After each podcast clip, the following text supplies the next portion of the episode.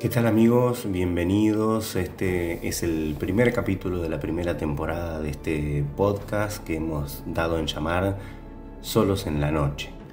Mi nombre es Leonardo Rolón y te voy a acompañar a lo largo de esta primera temporada con 10 episodios y en este primer capítulo vamos a conocer un crimen ocurrido en Nueva York a principios del siglo XX de la mano de la mafia italiana.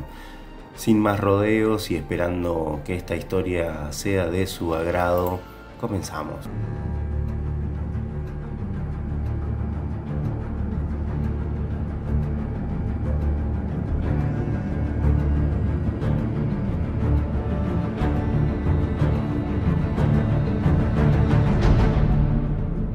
El asesinato del barril es el nombre de este nuevo podcast.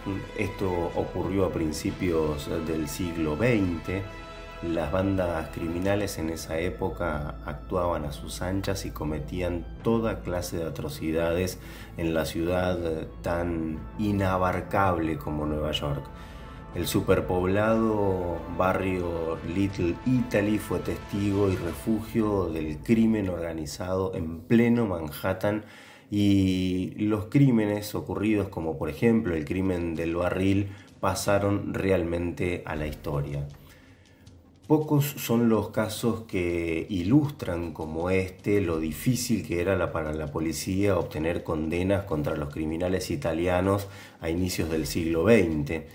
En abril de 1903 el servicio secreto desplegó varios agentes en Little Italy el gueto superpoblado y pobre de Lower Manhattan para desactivar una banda siciliana de falsificadores que estaba funcionando a pleno, con el fin de recoger eh, pruebas eh, contra tres sospechosos, Ignacio el Lobo Lupo, Tomaso el Buey Peto, y Giuseppe Morello, los agentes llevaron a cabo la vigilancia encubierta en una carnicería en Staten Street que el trío solía frecuentar y que era prácticamente, o por lo menos eso consideraba el servicio secreto, prácticamente su lugar de reunión.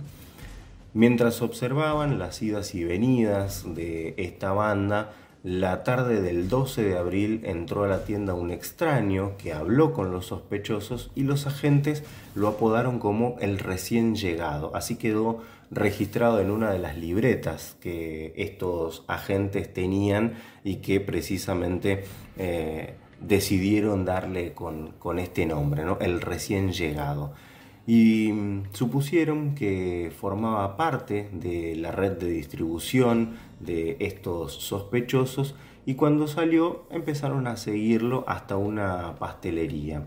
A continuación hasta un pequeño restaurante allí en Morelo. Ahí esperaron un rato, pero como este recién llegado no salía, los agentes terminaron su turno y se fueron.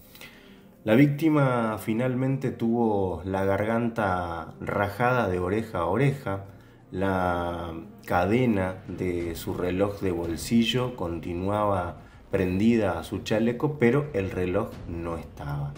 Entre los detectives asignados al caso se encontraban el sargento Joseph Petrosino, uno de los pocos policías de Nueva York que hablaba italiano en ese momento.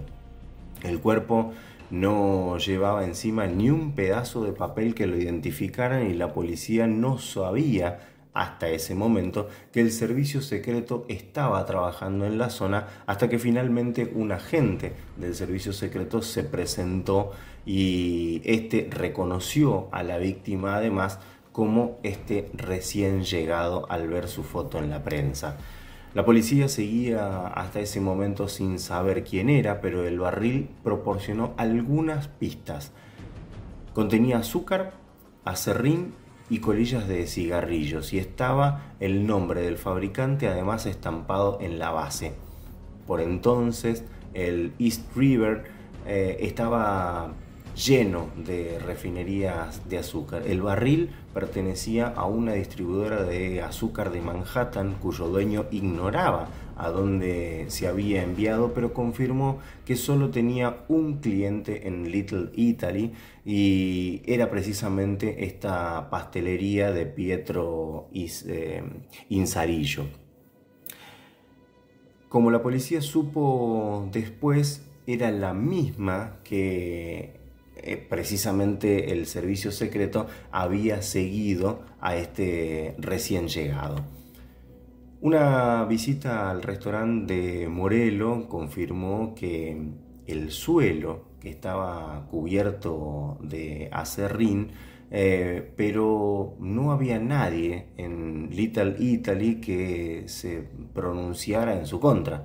Petrosino decidió visitar a Giuseppe de Priemo, un preso siciliano de Sing Sing al que se habían detenido hacía un tiempo por falsificación para que identificaran el cuerpo a través de una fotografía.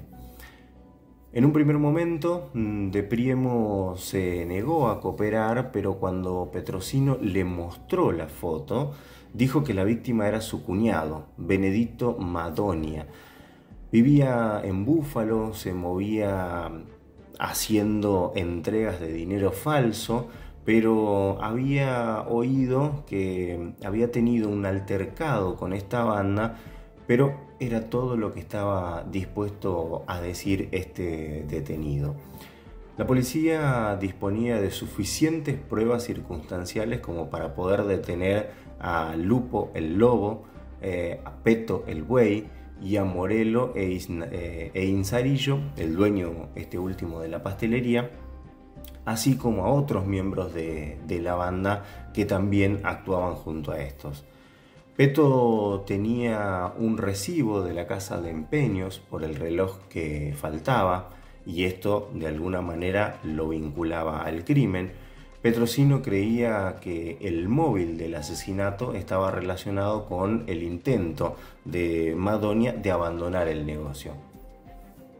El propio hijo de Madonia fue incapaz de identificar el inconfundible reloj de su padre. Morelo, Lupo, Peto e Insarillo fueron declarados no culpables del cargo de asesinato, pero Morelo y Lupo fueron condenados por falsificación a una larga temporada en la cárcel federal. Insarillo cumplió una breve condena por modificar sus documentos de identidad y paradójicamente los dos que acabaron en la cárcel fueron los que tuvieron más posibilidades de, vivir, o mejor dicho, de vivir más tiempo. A Peto y a Insarillo los habían cosido a balazos dos años más tarde.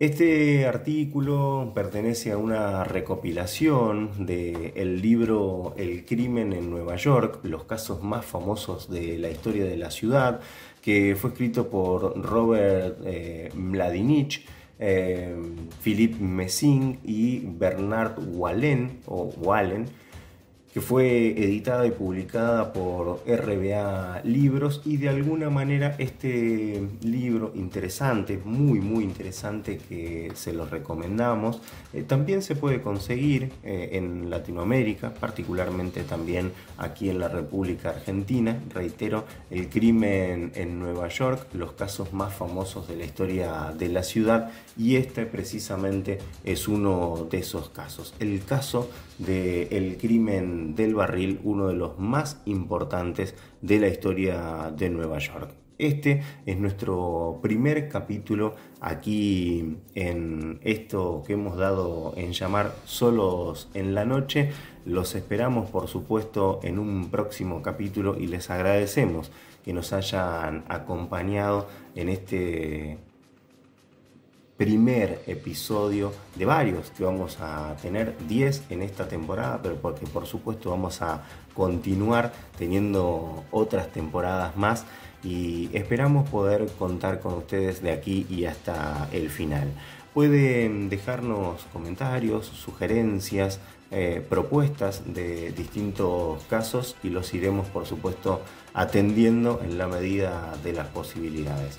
Un fuerte abrazo y nos encontramos la próxima semana en el segundo capítulo de este podcast que hemos dado en llamar Solos en la Noche.